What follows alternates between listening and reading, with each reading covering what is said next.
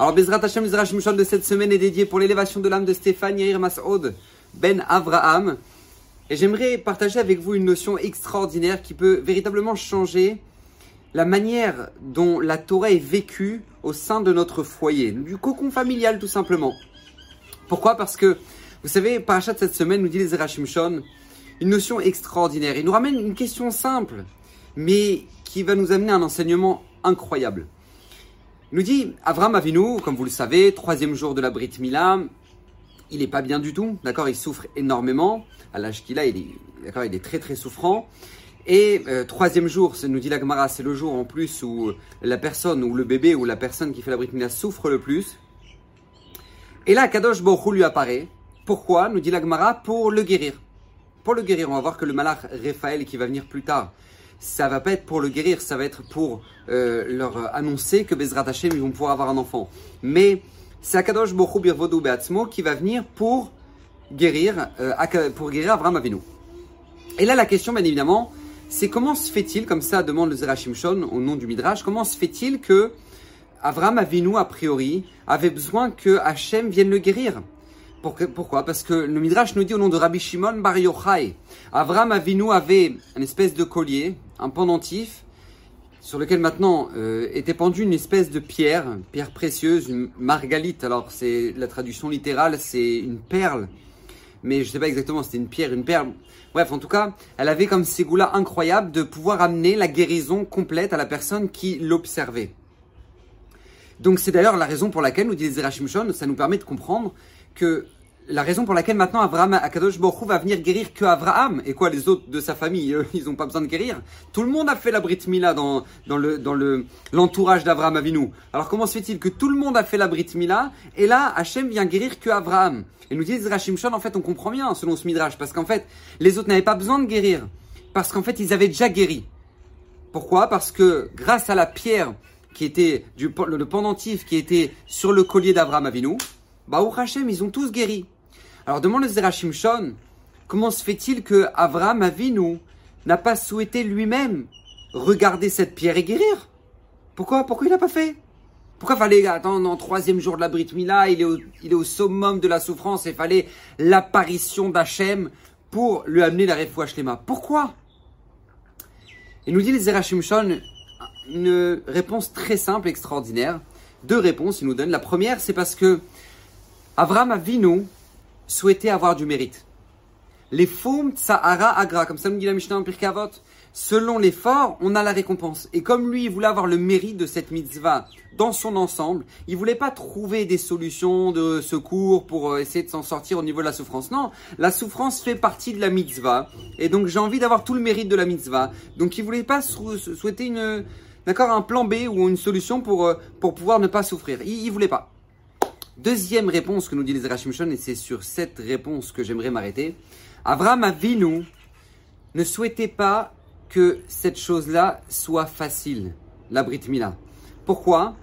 Parce qu'en fait, en réalité, si jamais ça avait, été facile, qu'est-ce qu'auraient dit les gens? Les gens auraient dit, bah voilà, bah tu sais pourquoi Avram Avinu a fait la Brit Mila Bah c'est pas compliqué, hein. Bah tu sais, avec des super médicaments comme il avait, euh, avec la pierre qu'il avait, euh, bah c'est bon, tout le monde est prêt à le faire, ça, personne ne souffre, donc euh, bah, pourquoi pas? Avram Avinu, il voulait pas que les gens comprennent qu'il a accepté de faire cette mitzvah parce que il avait ce collier, ce pendentif qui avait la possibilité de le guérir rapidement. Non. Faire la volonté d'Hachem parce qu'Hachem l'a demandé. Et ne pas utiliser ces solutions-là pour montrer que je l'ai bien fait parce que Hachem me l'a demandé et pas pour une autre raison. Et c'est là-dessus que j'aimerais m'arrêter. Parce que, vous savez, de là, Avram Avinu nous apprend une leçon extraordinaire. Et c'est pas le seul endroit. Je vais vous donner tout de suite un autre exemple où on voit ça, mais Avram Avinu nous montre à plusieurs reprises qu'en fait, lorsque tu décides de faire quelque chose au-delà de ton devoir, parce qu'il n'était pas obligé de prendre sur lui de ne pas regarder la pierre et, et pour pas que les gens disent et, et parce qu'il voulait le mérite de sa mitzvah, etc. C'est pas parce que toi tu souhaites faire quelque chose qui est au-delà de ton devoir, ce qu'on appelle de la chassidoute, tu n'es pas obligé. Tu, Hachem, il savait très bien, il aurait pu regarder. Mais c'est pas parce que toi, tu as décidé de ne pas regarder que ça veut dire que tu imposes ça à tous les gens qui t'entourent. Comme je vous l'ai dit, Avram Avinu n'a imposé ça à personne. Tout le monde a regardé la pierre. Tous ceux qui ont fait la Brit Mila avec Abraham Avinu ont tous regardé la pierre. Ils ont tous guéri. Ils n'ont pas eu de problème. Mais Abraham Avinu n'est pas venu les voir en leur disant Mais vous savez, Bezrat Hashem, euh, vous pouvez avoir le plus de mérite, parce que si jamais maintenant vous regardez pas la pierre, et eh ben Bezrat vous montrez que vous faites ça vraiment en lishma, pour Akadosh Borou, et puis les gens ils diront pas que vous avez fait ça parce que euh, c'est facile pour vous, mais parce qu'au contraire, vous faites ça pour la volonté d'Hachem, alors faites-le pour ça. Abraham Avinu ne va pas venir leur donner de leçons de vie sur quelque chose qu'ils ne sont pas obligés de faire. S'ils ont la possibilité de guérir rapidement, qu'ils guérissent rapidement. Si moi, je décide de le faire sous cette forme et de garder cette souffrance-là et d'attendre que ça guérisse de par soi-même, ça ne concerne que moi. Ça ne concerne que moi. Et j'aimerais justement en profiter pour rappeler cette notion extraordinaire que nous ramène le Rav Israël Salanter, qui est que toute personne doit se soucier du bien-être de l'autre dans ce monde mais se soucier pour nous-mêmes de notre monde futur, de notre Olamaba. C'est-à-dire que nous, on doit se soucier quel mérite on aura après 120 ans pour l'éternité, et comment avoir le maximum de mérite, et comment faire en sorte de racheter le maximum de fautes dans ce monde-ci pour pas euh, passer par euh, l'enfer, le guéhinom, etc., etc. Ok, ça, ça nous concerne nous. Mais pour l'autre, on doit se soucier de son bien-être dans ce monde. Par exemple, on ne dit pas à une personne qui souffre, Akol letova. T'inquiète pas, Akol letova. On ne dit pas ça à une personne qui souffre. À une personne qui souffre, on lui dit, si tu as besoin de moi, je suis là. Si je peux t'aider dans quoi que ce soit, t'inquiète pas, tu peux compter sur moi. Euh, tu, as besoin que je t'épaule dans, dans, telle ou telle chose. Euh, une personne qui souffre du dos, tu as besoin que je te tienne quelque chose. Tu as besoin que je prenne tes sachets. Mais on ne dit pas une personne qui souffre à Kol Letova. À Kol Letova, tout est pour le bien. On le dit pour nous-mêmes. On le dit pour nous-mêmes. Tout est pour le bien. Avoir la que si Akadosh Baruch nous envoie cette souffrance, c'est parce que tout simplement, ça nous rachète de nos fautes et ça nous nettoiera pour que Bezrat Hashem, dans le Olamaba, on arrive, on est propre, sans aucune faute, sans aucun péché. Mais on ne dit pas une personne qui souffre à Kol Letova, t'inquiète pas à Kol Letova. Non, on doit être là pour l'aider. Mais nous dire à Visrael Salanter, on a tendance à faire l'inverse. On a tendance à faire l'inverse. On se soucie du Olamaba de l'autre et on se soucie de ce monde-là pour nous. C'est-à-dire que pour l'autre, on lui dit, ouais, Bezrat Hachem, t'inquiète pas, Akol Letova, et t'inquiète pas, t'as pas d'argent, Hachem, il t'enverra. Et, nous, nous, par contre, nous, on garde l'argent pour nous, euh, on se soucie d'avoir euh, le, bien-être, on veut pas entendre les problèmes des autres. Non, c'est l'inverse. C'est l'inverse. T'as pas d'argent, je te donne de l'argent pour que tu puisses en avoir, pour que tu puisses avoir de quoi manger. Et moi, je comprends à travers ça que c'est vrai, j'ai sacrifié une partie de mes revenus, mais j'ai gagné pour le Olamaba. C'est comme ça qu'on réfléchit. Et en fait, c'est ça qu'a fait Abraham Avinu. Abraham Avinu, lui, avait la possibilité de guérir. Tchik-tchak. Mais il ne voulait pas, il voulait garder ce mérite-là dans son ensemble pour lui, pour le Olamaba. Mais pour les autres, vous voulez guérir, regardez ce pendentif, vous allez guérir tout de suite. Et cette notion-là, c'est un point commun qu'il y a eu parmi tous les grands du Ham Israël. Par exemple, le Rav Steinman, j'adore raconter ces histoires-là parce qu'elles sont tellement émouvantes elles sont tellement belles. Le Rav Steinman, par exemple, à Pessah, avait l'habitude de ne jamais euh, boire l'eau du robinet. Pourquoi? Parce que, euh, étant donné que l'eau du, robinet euh, venait en partie de, sources d'eau comme le lac de Tibériade, etc. Donc du coup, c'est une khumra, c'est pas obligatoire, d'accord? Je précise bien, ce n'est pas la halacha, c'est une khumra, c'est au-delà de la halacha. de peur qu'il y ait quelqu'un qui ait jeté du hametz dans le kineret, dans le lac de Tibériade ou dans une source d'eau qui fait venir l'eau potable dans les robinets, à Pessar, il ne buvait pas l'eau du robinet. Pourquoi De peur que, comme le, le ça s'annule jamais, donc de peur qu'il y en ait dans l'eau, etc. Donc du coup, qu'est-ce qu'ils faisaient? Ils allaient tous, et on voit souvent ça à Bnebrak, dans les villes très religieuses, on les voit juste avant Pessar, la veille de Pessar, prendre des grands, grands barils, aller euh, mettre de l'eau potable dedans, qui vient d'une eau de source qui est certaine, qui n'a eu aucun contact avec, euh, avec l'être humain, et euh, ils, gardent, ça, et c'est l'eau qu'ils boivent pendant les 7 jours de Pessah. Encore une fois, je répète, c'est pas la lacha, c'est une khumra, mais c'est pas la lacha. Et Rav Steinman faisait ça, a toujours fait ça. Et un jour, sa femme, la rabbinite, elle gérait les enfants, elle gérait le ménage de Pessah, etc. Et elle a complètement oublié de remplir les jerrycans d'eau pour tout Pessah. Et elle s'en rappelle juste avant Pessah. Elle se met à pleurer, elle dit Oh non, mais j'ai oublié de remplir ça, j'ai oublié de remplir les jerrycans d'eau, mais comment on va faire pour ça Et le Rav Steinman, tout de suite, rassure sa femme. Tout de suite la rassure, lui dit Non, mais t'inquiète pas, ne t'inquiète pas, euh, tout va bien, tout va bien, ma femme, tout va bien. C'est une khumra, c'est pas la lacha, on n'est pas obligé de le faire, c'est une khumra. Donc euh, ne t'angoisse pas, t'inquiète pas, on, on, va boire l'eau du robinet, il n'y a aucun problème. Elle dit, t'es sûr, t'es sûr, il n'y a aucun problème. L'année suivante, écoutez bien, l'année suivante, elle commence à sortir les jerrycans euh, pour, euh, pour justement les remplir d'eau. Et Rav lui dit non, non, non, non, je veux pas que, je veux pas qu'on, on va boire l'eau du robinet aussi cette année. On va boire l'eau du robinet aussi cette année. Et Rav a expliqué pourquoi il n'a plus jamais voulu remplir ses jerrycans d'eau pour tout Pessah.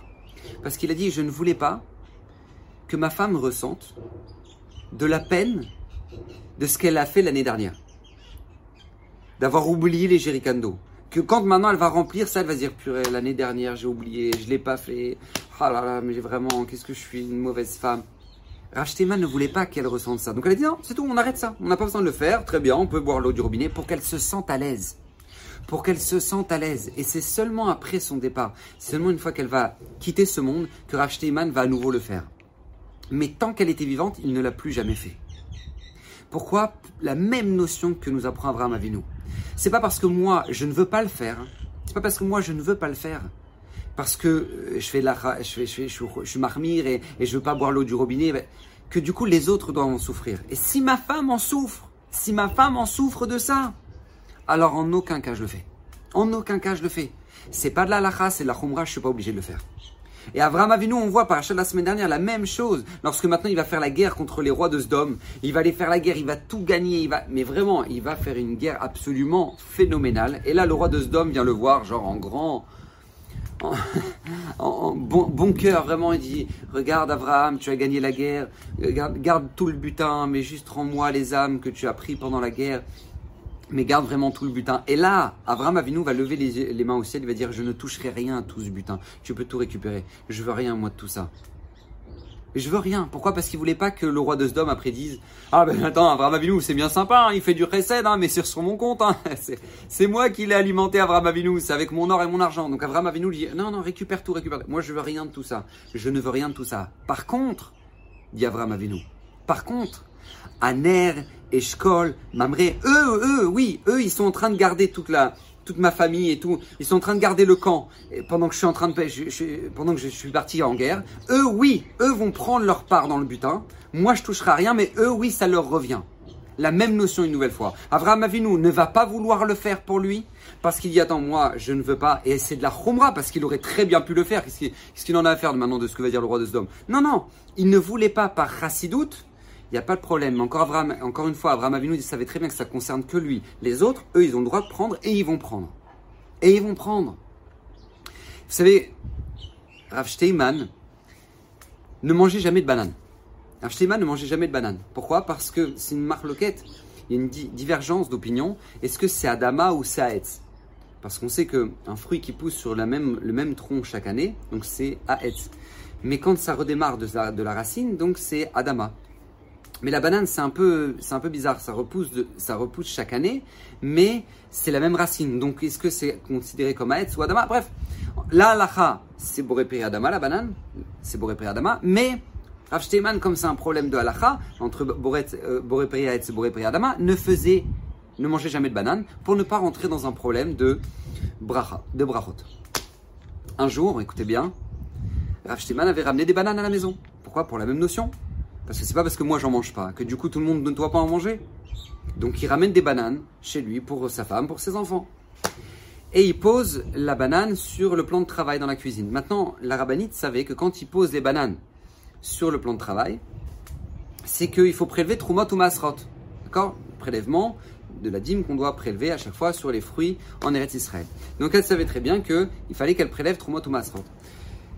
Donc, euh, qu'est-ce qui s'est passé? Rav prélève Trumot ou Masrot, il coupe la moitié d'une banane pour prélever et euh, laisse euh, le reste des bananes comme ça avec une moitié de banane coupée. Et là, il appelle son petit-fils, il lui dit Regarde, viens, Yann il Viens, me voir.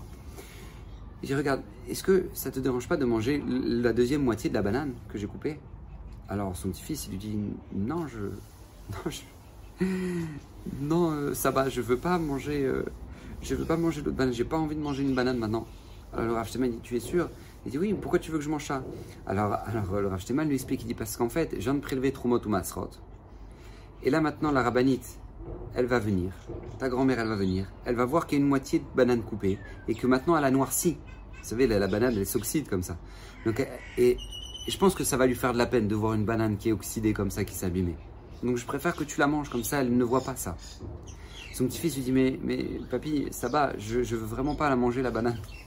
Alors le Rav va la manger lui-même. Va la manger lui-même.